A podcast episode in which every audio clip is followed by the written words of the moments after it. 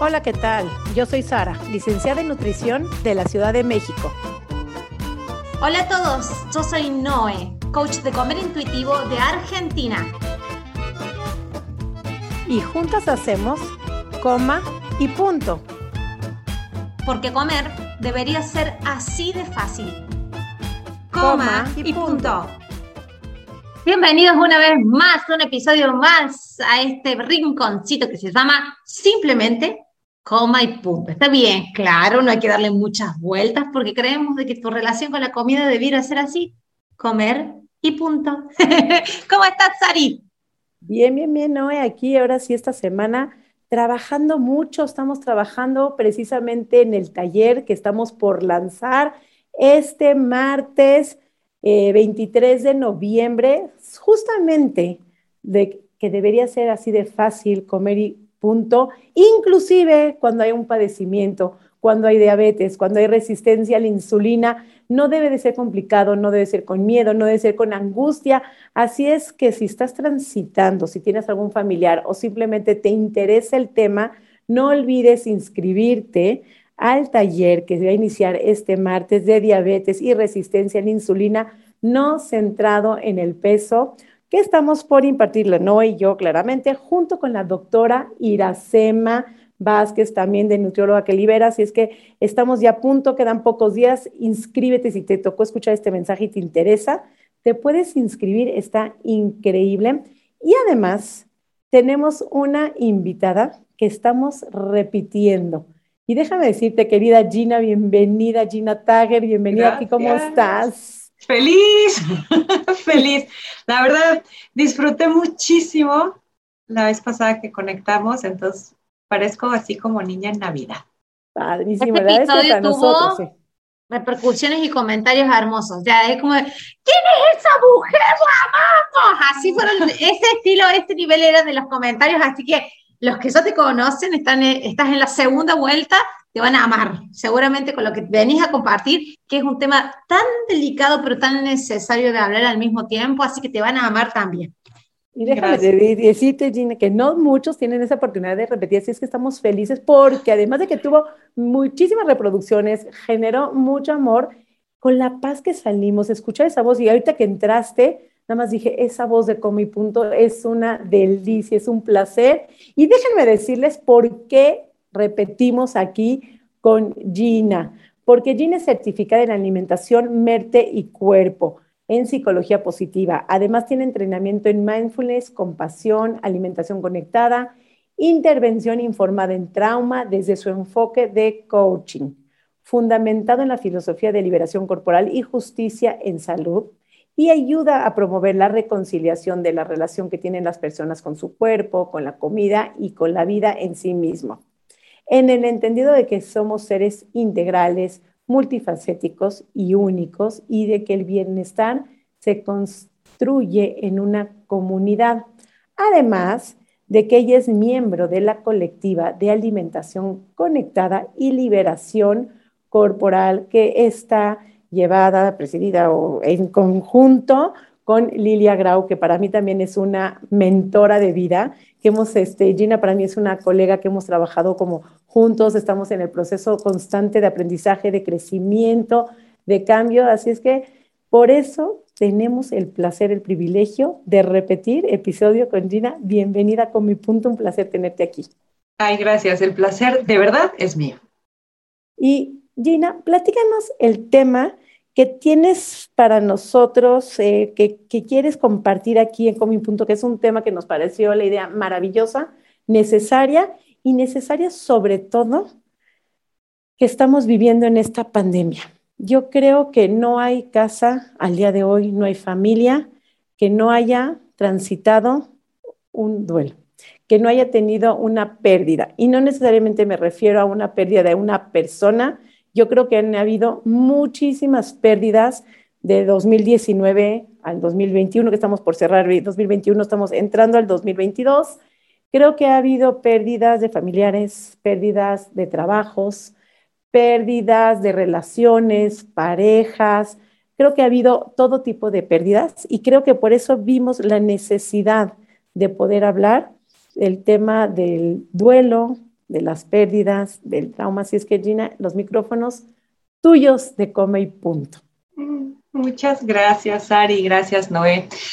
Pues sí, la verdad es que entre más avanzo en este proceso de aprender y practicar el bienestar, lo que sea que eso signifique para cada persona y tener el privilegio, porque es un verdadero privilegio, de acompañar a otras personas en su propio proceso, más confirmo que no podemos hablar de bienestar sin hablar del dolor, sin hablar de esto que es el duelo. El duelo es este proceso de, vivir el dolor, ¿no?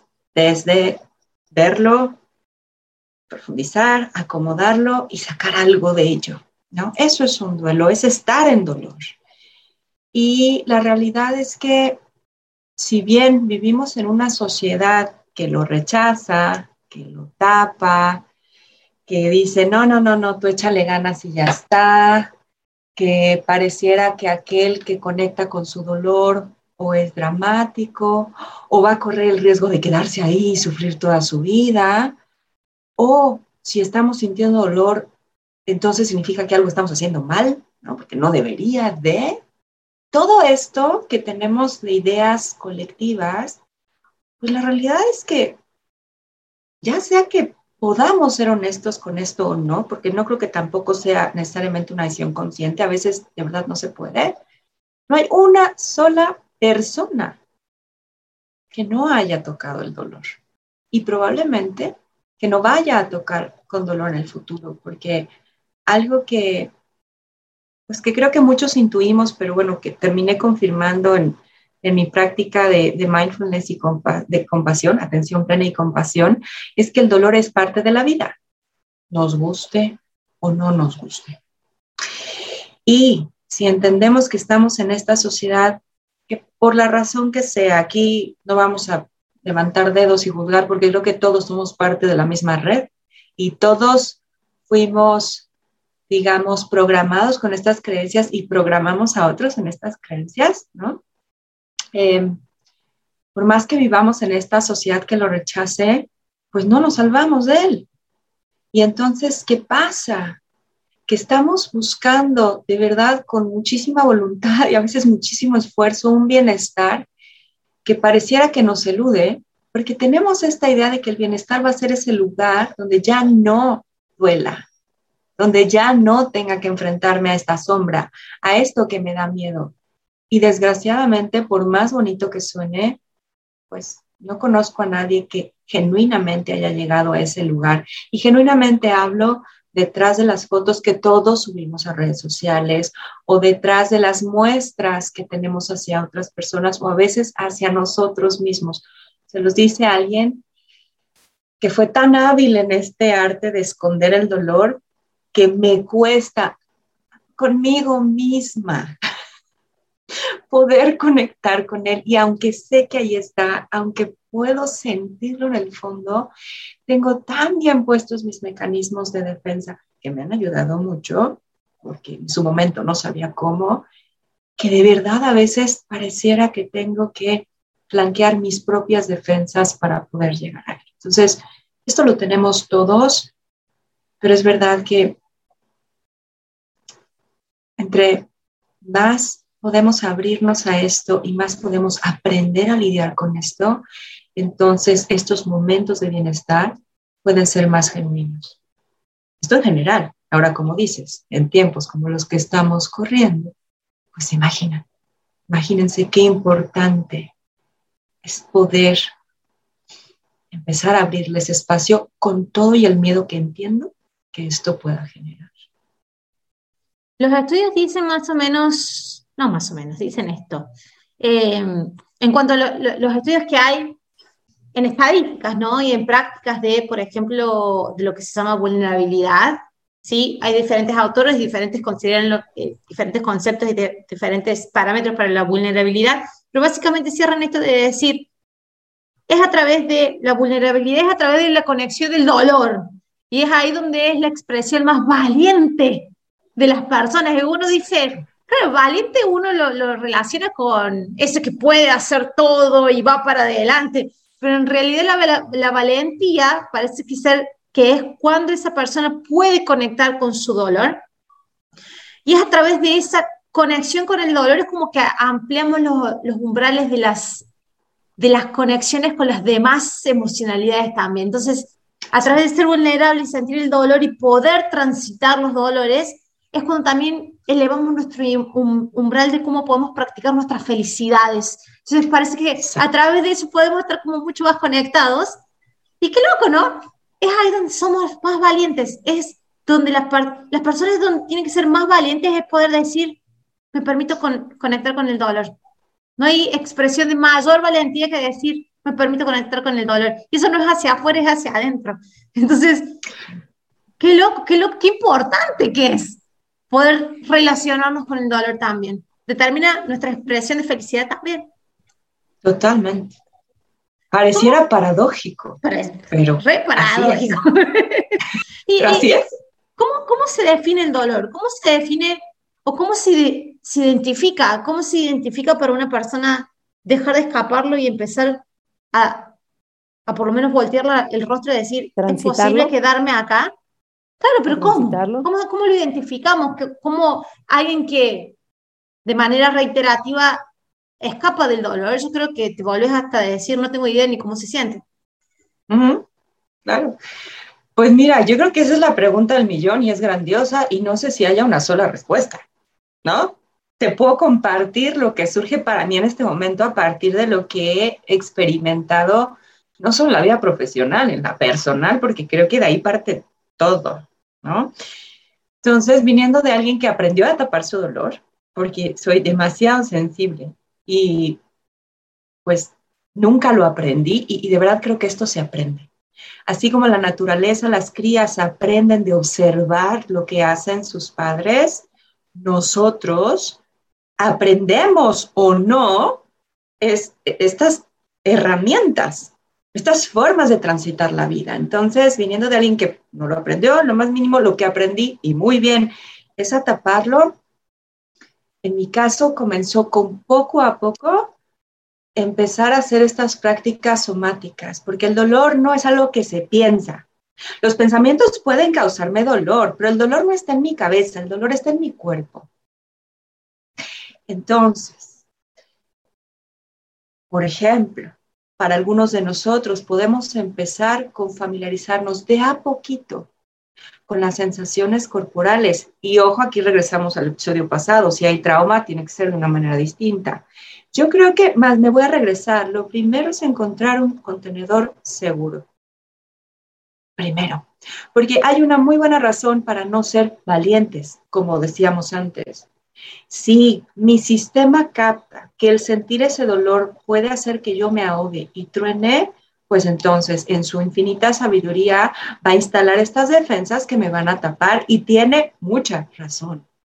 Lo primero que necesito es encontrar seguridad y ahí yo les diría, no me gusta hablar de verdades absolutas, porque yo creo que no existen, pero algo que creo profundamente que por lo menos para la gran mayoría de nosotros pudiera ser una verdad es que no estamos diseñados a procesar el dolor aislados.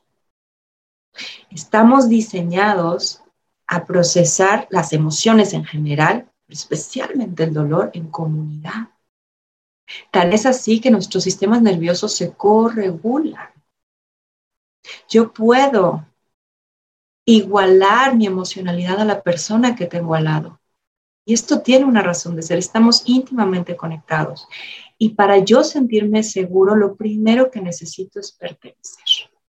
Es así, y es así desde pequeñitos. De hecho, por eso es que solemos tapar el dolor, porque como sociedad no lo sabemos manejar. En el momento en el que el pequeño, la pequeña, o le pequeña, porque yo soy muy inclusiva en ese sentido, así que disculparán, eh, empieza a expresar dolor de cualquiera de sus formas, lo que solemos decirle es, oh, ay, mesa tonta, ay, ya, la mesa tuvo la, ya, ya, ya, o, ay, ya pasó, no llores, o, ay, mira, te distraigo. ¿Por qué? Porque nos causa angustia, ¿no? Porque no aprendimos. Entonces, es muy, como el pequeño quiere seguir perteneciendo y aunque está sintiendo el dolor, está viendo que sus cuidadores primarios, de quien depende su vida, le dicen que el dolor hay que, no, hay que expresarlo, entonces, ¿qué hago? Lo tapo. Por eso la pertenencia es la seguridad número uno del ser humano. Entonces, lo primero sería encontrar un lugar seguro.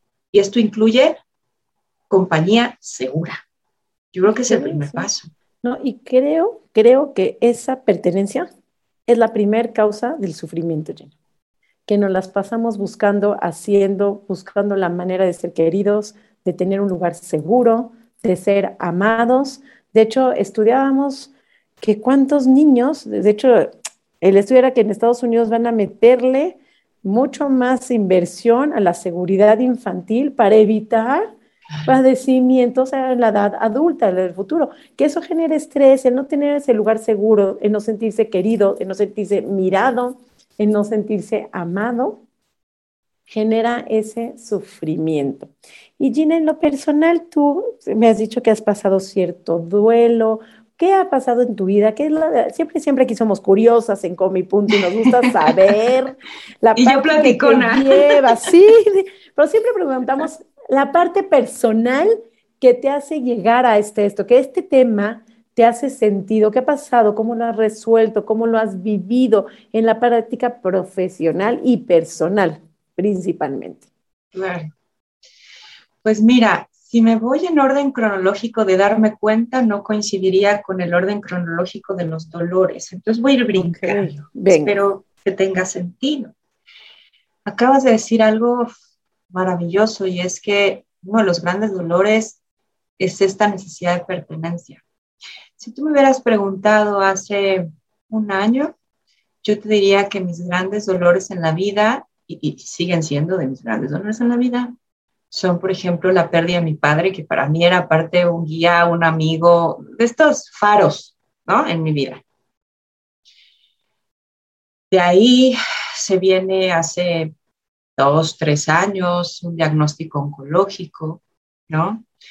Mi hija tuvo una pérdida cercana fuertísima a los siete años, que bueno, creo que no hay dolor más grande que ver sufrir a un hijo. Y bueno, obviamente pues me tocó a mí sostenerla y de esas veces que dices, lo cargo yo. ¿Cómo le hago para que me lo pases a mí? Pero no se puede, no se puede, ¿no?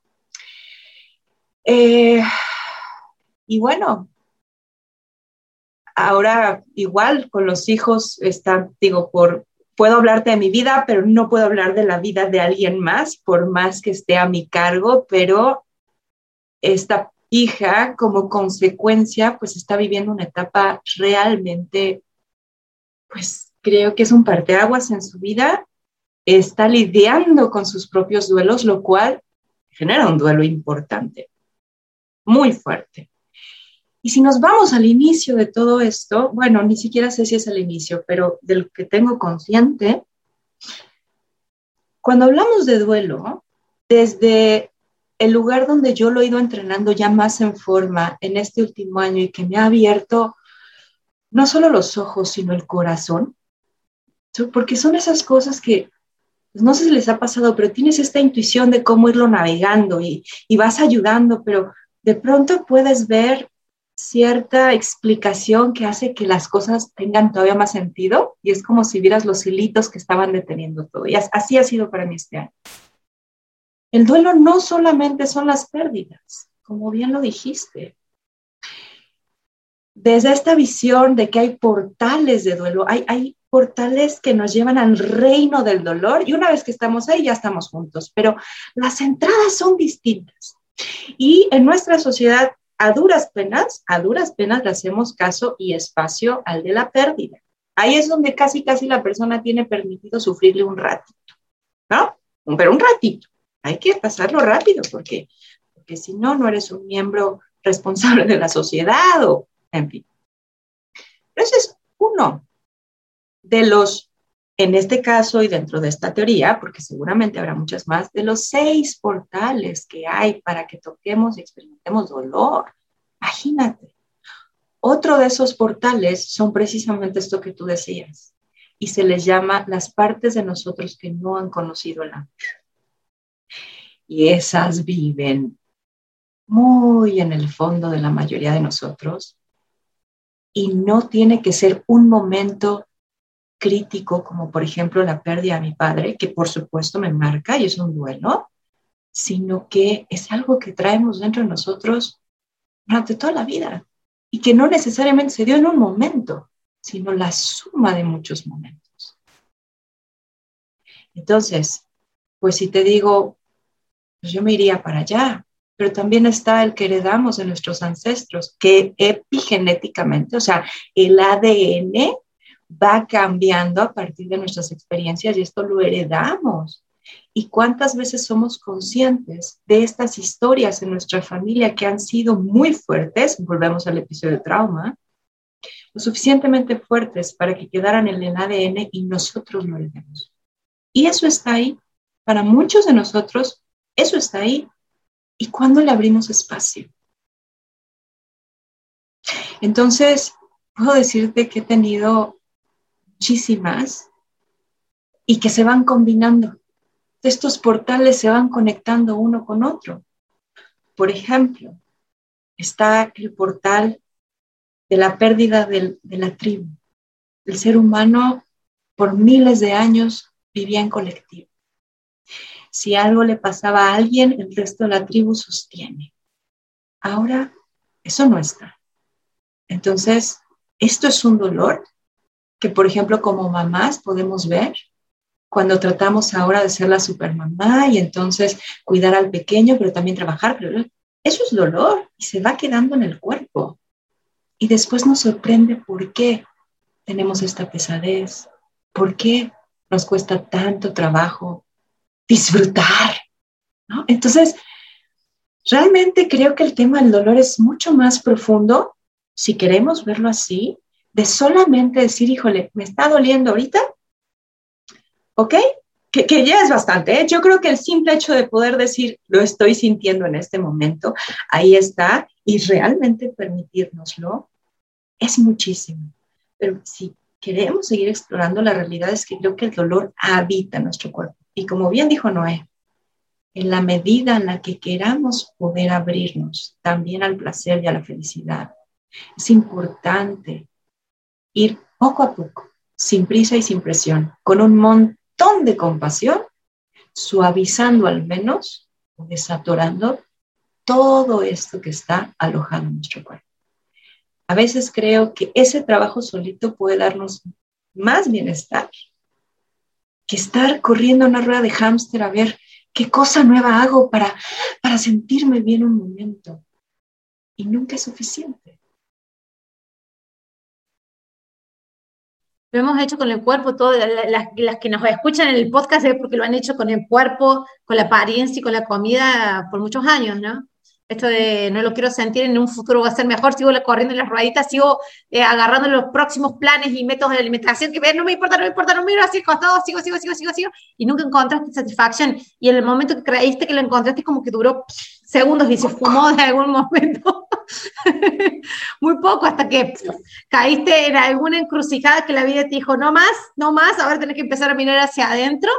Y ahí está esto de que se puede considerar también el duelo de una ilusión de un cuerpo que creías que era el que te iba a dar la felicidad. y, eso es simbólico de un montón de cosas. El duelo de una vida que creías que te iba a dar la felicidad. El duelo de lo que vos creías que tenías que ser para llegar a ser completa y abundante. El duelo de la idealización de las personas, de tu pareja, de tu familia. Y, es caer a lo que es ahora. Y en ese caer hay dolor también, porque es una caída, ¿no? Como cualquier caída en, físico, es también una caída emocional y hay dolor ahí también. Entonces, eso de decir, tengo que quebrar, hay un quiebre, hay un cambio de dirección y es doloroso. Y yo creo de que los dolores que son emocionales son mucho más, se llama abrasivos que los dolores físicos, ¿no? El, que convive con dolor crónico físico de alguna u otra manera lo ha podido identificar, lo, eh, tiene los sabe los espectros de cómo se, manifiesta en el cuerpo, pero los dolores emocionales llegan momentos de que hay veces de que ni, ni los podés, no sabes cómo entran, no sabes cómo, cómo y, y la incisión en tu cuerpo Puedes haber vivido una pérdida, pero un duelo diferente viene de otra manera totalmente diferente, aunque hayas vivido otro duelo, no te preparó para lo que tenés que vivir ahora de otro dolor totalmente diferente.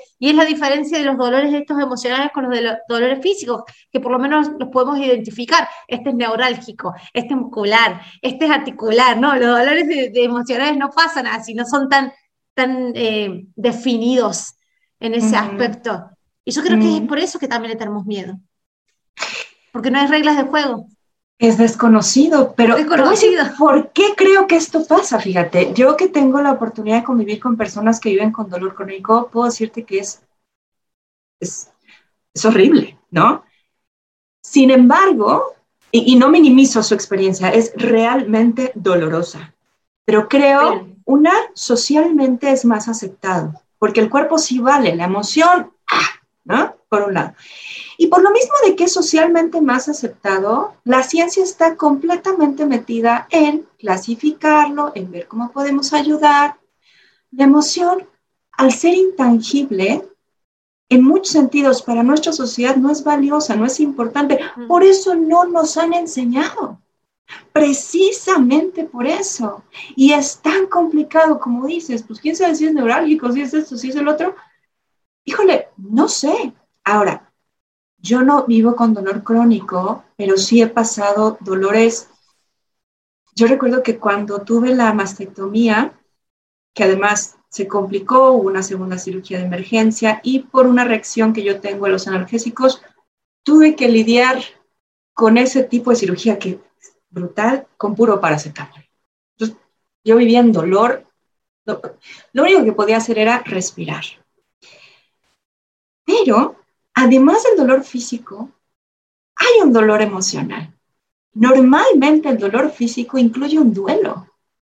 ¿Por qué? Porque no tengo el bienestar que yo quisiera tener. Entonces, está cargadísimo. Claro, me pueden dar una pastillita para el físico, pero ¿qué hacemos con el emocional?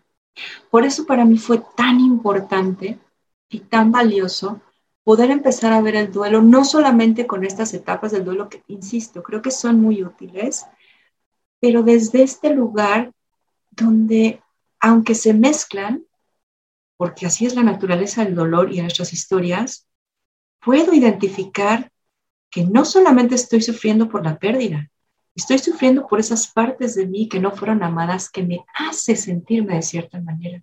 Estoy sufriendo por la falta de apoyo, porque no tengo esa tribu que mi ser, mi ADN sabe que es necesaria. Estoy sufriendo por el daño que yo hice. Por ejemplo, que ese, ¿cómo me ha servido identificarlo en mi vida personal? Porque se conecta con la vergüenza y eso viene con las partes de mí que no amaron o que no fueron amadas, ¿no? Pero en el profesional, ahorita que tú hablabas del duelo, del cuerpo deseado, que también, por cierto, también lo he tenido y por 30 años de mi vida, y, y hasta que pude realmente decir, ok, venga, va a doler. Sí, este es mi cuerpo, va a doler, ¿no? y ese, como cualquier otro duelo, creo que se sigue transitando, se va suavizando, ¿no? No sé si desaparezcan, porque una vez más, el dolor es parte de la vida. Entonces, más bien, se les da un lugar, ¿no? Pero como profesional, ahí te va otro duelo gigante.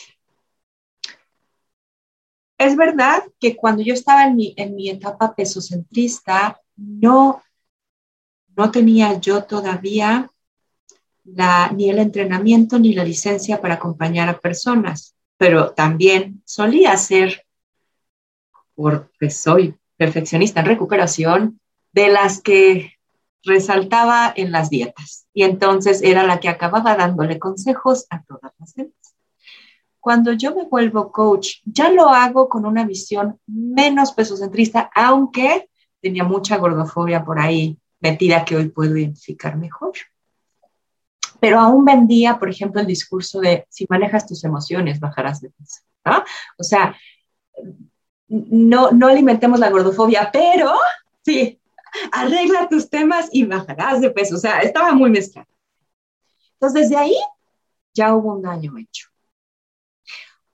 Después me voy al otro lado, al no dieta opuesto de, de la prodieta, y pues también ahí hice daño sin querer, ¿no? Para personas cuya completa libertad las metía en pánico, para personas que tenían trauma yo no sabía y entonces el recomendarles mindfulness hacía daño, ¿no?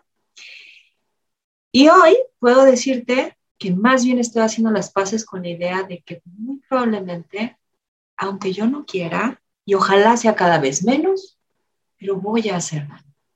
Ese es un duelo que está ahí. Pero me encantó una frase, me interrumpí. Sí, adelante. Lili, pero el tema es, vamos a hacer daño, como acabas de decir tú. La, la duda, la pregunta, la intriga está en cuándo y qué tanto. Esperando que sea cada vez menos, cada vez más poquito, con la intención de, de veras de dañar, pero siempre le vamos a regarla. Eventualmente y aceptar también con compasión esa metidita de pata sin querer queriendo. Exactamente. Porque si no, creo que el riesgo como profesional de salud, fíjate que es grande y yo he pasado por los dos. Y quizá vuelva a pasar, ¿eh? puede ser. Pero si puedo compartirte mi experiencia en retrospectiva, cuando el miedo a tocar este duelo era más grande, una vez más, porque no tenía un contenedor seguro. Muchas veces la valentía no es porque no la tenga, es porque tampoco se dan las condiciones. Y entonces estas condiciones las encontré en la colectiva. Nosotras constantemente estamos practicando esto juntas y una sostiene a la otra y después al revés. Pero cuando era muy duro revisar este duelo, pasaban dos cosas. O el miedo era tan grande que me congelaba, entonces ya no me daba. ¿sabes? Tengo pánico de, lastimar, pero es que voy a lastimar, entonces mejor no hago nada. Y eso va en detrimento de la otra persona y mío. O, como al principio, tengo la verdad absoluta, estoy demasiado segura de mí, de mí misma, no hay espacio a error y entonces me vuelvo intransigente. Y no dejo espacio al nuevo conocimiento, porque la verdad es que nadie lo sabe. La verdad es que estamos aprendiendo todos los días y eso también lastima. Entonces entendí que era necesario abrirle este espacio a este duelo, a esta verdad y que además abre espacio para algo importante, la oportunidad de reparar. Que de otra forma solo se queda ahí, el daño se queda ahí. Em, está, bueno esto de decir, sé que en esto de querer acompañar y ayudar a otro puedo terminar dañando, pero si me protejo de no dañar, que es como me protejo de no pasar dolor, es lo mismo, me protejo de no dañar, termino no haciendo nada, entonces termino recluyéndome que al mismo tiempo eso me lleva también a una situación en la que al no poder estar fluyendo, creciendo, ni expresándome, ni, ni tampoco experimentando o evolucionando en mi conocimiento, porque estoy protegiéndome todo el tiempo, tampoco es muy cómodo estar ahí, ¿no? Eso es por miedo a no dañar. Es el mismo tipo de protección. Yo creo de que es, es, muy loco, ¿no? Pero en este vaivén de la vida, y esto no es justificar cosas malas que nos pasan, porque en el momento que nos pasan creemos que no nos debería pasar, pero esto de decir, fue doloroso, pero puedo madurar la experiencia o la historia que me estoy contando de esa situación y capaz de que aprenderlo para tratar de que no se repitan las situaciones, pero si en el momento que se repita algo similar, por lo menos ya tengo herramientas con cuáles transitarlo, ¿no? Pero no estamos exentos de nada de eso, ¿no? No estamos exentos de nada de eso. Entonces, en esto, eh, eh, en, en pos de un de ejercer bondadosa, lo creemos bondadoso, ¿no? Pero también nos hace bien a nosotras esto de acompañar a otras personas. No sé quién saca más, ¿no? Porque uno siente que saca mucho. Te decís bondadoso, pero después termino sabiendo que en esto de dar, me parece que recibo más yo. Em, bondadosa, eh, bondadoso tarea de acompañar a otras a descubrir otra realidad en su experiencia, en su expresión, podemos terminar dañando a esa persona. Qué loco, ¿no? Es responsabilidad. Sí. Es, responsabilidad. Es duro, es duro, pero es más humano. ¿Y cómo le digo a la otra persona, contacta con tu dolor cuando no puedo contactar con el mío? Y esto no es un juicio, no lo digo un juicio, es difícil para todos nosotros. Sin embargo, creo que así como entrenamos constantemente y estamos en supervisión y todo lo que hacemos para seguir mejorando esto que hacemos, pues es muy valioso poder abrir el espacio y al ritmo de cada quien, porque tiene que ver con la soledad, con nuestras historias, ir tocando este lugar. Me parece muy importante. Y dijiste algo que yo recalca, recalcaría realmente, porque para poder acomodar, para poder sacar este aprendizaje, para poder tener esta nueva herramienta, como le llamaba una de mis maestras, el crecimiento postraumático, no el estrés postraumático, se necesita sí o sí entrarle. Es que yo no puedo, otra, justamente de quien aprendí esto, los portales Holly Truller, decía, está increíble que queramos sacar el beneficio del dolor y que lo veamos desde este lugar romántico y que voy a aprender, pero es que no puedo llegar allá si no doy los primeros pasos. El primero es verlo. Es verlo. Es aceptarlo. Es ponerme frente a él. El segundo hay que profundizar.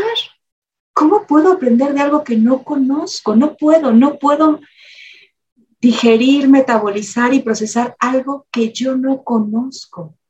Esa es la parte que me da miedo. Ya después activo y ya después aprendo. Pero esos primeros dos puntos son los que más miedo nos dan, pero son necesarios. Una vez más, hay que buscar un contenedor seguro. Esto es compasivo, de no juicio.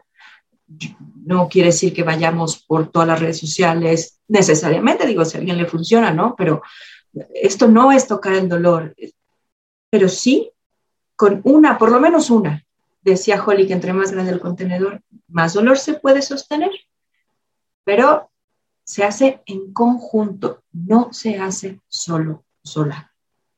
Es que sí, es como la vulnerabilidad, duele. Eh, es una emoción, la verdad es que estamos educados a nada más conectar con las emociones padres, las emociones lindas, las emociones divertidas. Y las que no son tan padres, tan lindas, que causan dolor, que causan así, las feitas, no, no nos gusta. O sea, a nadie le gusta pasarla mal. Pero leí en uno de tus de uno de tus posts, que ahorita voy a querer que nos recomiendes tus redes sociales, pero decía, chistosamente, la manera de liberar el dolor es viviéndolo. Mientras no lo vivas, no lo transites, el dolor va a estar ahí, vas a vivir, vas a ser eternamente una mujer viviendo en estado de loading, transitando, sobreviviendo a como vas pudiendo, porque no estás pudiendo ni sostener ni liberarlo. Entonces, pues atrévanse, identifíquenlo háblenlo, díganlo, sosténganlo. Y Gina, ¿tienes algún espacio donde sea algún contenedor para poder sostener este dolor? ¿Alguna recomendación de, porque sí, a veces sí se dice muy padre, búscate un contenedor, búscate un espacio seguro, búscate un lugar, pero ¿y a dónde me dirijo? O sea, ¿dónde? ¿Cómo? ¿Dónde empiezo? ¿Hay algún curso? ¿Hay algún taller? ¿Hay algún algo en donde pueda yo tener y empezar a encontrar mis contenedores para después que sea una cajota grandota de Una cajota.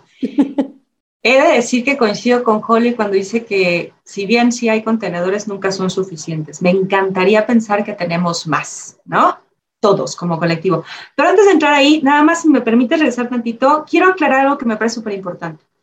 Esta idea de procesar el dolor en ningún momento va hacia dar esta noción rosa utópica de que con que hable yo una vez ya está. Para algunos de nosotros, a veces hay dolores que van a estar y que hay que procesar de manera constante.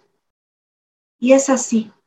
Va a haber otros dolores que puedan procesarse más rápidamente, pero, pero tirarle a esta idea de que ya me saqué mis dolores, de hecho va en contra de esta primera verdad de la vida que es que el dolor es parte de entonces, más bien es la invitación a la práctica del proceso, el procesamiento del dolor. ¿Por qué? Porque aparte siempre llegarán nuevos, ¿no? Algunos como entran salen y otros los iré manteniendo en estado saludable, no me gusta la palabra, pero de bienestar o el mayor bienestar posible. Porque esa es la realidad para muchos de nosotros con ciertos duelos. Entonces, no es, estos contenedores de los que te voy a hablar no tienen la intención, porque sería falsa y sería mentirosa, de que ven acá y sales, uff, no, eso no existe. ¿Vale? Entonces, me, era muy importante aclarar esto. Yo creo que es un proceso también de tiempo y dependiendo el tamaño del dolor, el tiempo, eh, también dependiendo el tiempo en el que lleves la cercanía, porque a veces de veras que el tiempo también a veces es maravilloso, pero a veces el tiempo no es suficiente y necesitamos ciertas ayudas externas que de veras a veces como mujeres no sabemos pedir ayuda. Es importante saber pedir esa ayuda, acercarse a alguien seguro, de contención, capaz, de, de, dónde empezar a pedir esa ayuda para salir en ese estado, yo le llamo estado de sobrevivencia, el quererse para cada día mañana. Pero hay algo que dijiste tú muy padre, donde tienes tantito derecho a sufrirlo, y si no, le echaste las suficientes ganas, y si no, le echaste, saliste adelante, y si no estás con una sonrisa, y si no le echas ganas para ser feliz, entonces, una vez más, como la cultura de dietas, no en bonas en la sociedad, no eres parte correcta de la sociedad. Entonces, no para ser parte correcta de la sociedad, sino para liberar ese sufrimiento, creo que es importante saber pedir esa ayuda. Eso, es una práctica liberatoria y eso sí es hermoso. Exacto. Literal, ¿no? Estos contenedores, e insisto, ojalá podamos crear más entre todos, ¿no? Están justamente pensados para ser un espacio liberatorio donde todo el mundo pertenece. Aquí, de hecho, vamos a conectar a través de ese dolor todos y en horizontal. Bueno, uno de ellos obviamente es la consulta con esta honesta y genuina expresión de mi humanidad y donde pues sé que puedo hacer daño como cualquier otra persona, pero estoy abierta a siempre reparar, ¿no? Eh, es uno de los contenedores que puedo ofrecer, que es ahí donde hago mucho trabajo de duelo con mis consultantes. Pero bueno, tiene un alcance porque somos dos. Entonces, a veces eso es lo, que hay y, y ya ayuda. Pero pensando en contenedores más grandes y que a mí me emociona que esto exista, como yo tengo la fortuna de tener estos grupos con la colectiva, por ejemplo, eh, Lilia, que es quien preside la colectiva, este, Lilia y yo, que estudiamos juntas con Holly, decidimos abrir dos talleres. De hecho, son para la próxima semana. Soy malísima con las fechas, pero me parece que es viernes.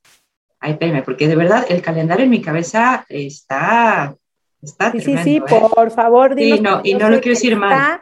No, no, de hecho es, eh, va a ser este episodio de este, es este viernes y sábado, me parece, creo que 26, 27, me parece. Exacto, viernes estamos 26. En tiempo, estamos en tiempos, perfecto, o sea que gracias, porque fue así como que todo se acomoda. El viernes 26 vamos a dar un taller de duelo para profesionales de salud. Aquí hay, tengo que hacer la distinción. Vamos a revisar los seis portales del duelo, pero vamos a darle más espacio a este sexto portal que es el daño que hemos hecho y que hacemos precisamente para trabajar en suavizar estas áreas que yo les platicaba, el congelamiento o esta parálisis paradigmática donde mi verdad es la única verdad y, bueno, que nos daña a todos, ¿no? Eh, y el sábado, que es el sábado 27, vamos a tener uno para público general, donde vamos a revisar los seis portales del duelo, pero le vamos a dar más espacio a las partes de nosotros que no han sido amadas y también a, bueno, a todos, pero específicamente a ese y este que nosotros hemos heredado. Porque son espacios que necesitan, como decimos a veces, ver la luz recibir un poco de aire. A veces nada más con ver la luz, hay una magia, y lo digo por experiencia propia, cuando yo lo necesito, lo pido, estoy aprendiendo, también estoy aprendiendo en que ser atestiguada en mi dolor y poder expresarlo y que nada más salga, algo se acomoda y creo un poco de más espacio para agarrar fuerza y seguir, porque hay duelos que tienen que ver con procesos de la vida que aunque quisiéramos parar, pues no necesariamente paran. ¡Ay, qué rico espacio, qué padre que existe! Así es que profesionales de la salud, levanten las antenitas que tenemos este viernes 26, me imagino que por la mañana, no sé en qué horario, 10 de la mañana o qué horario lo tienen. Es de 11 de la mañana a 1 de la tarde, hora de Ciudad de México. Y el sábado de 10 a 12. Son dos horas, insisto, es una introducción para, empezar a saborear.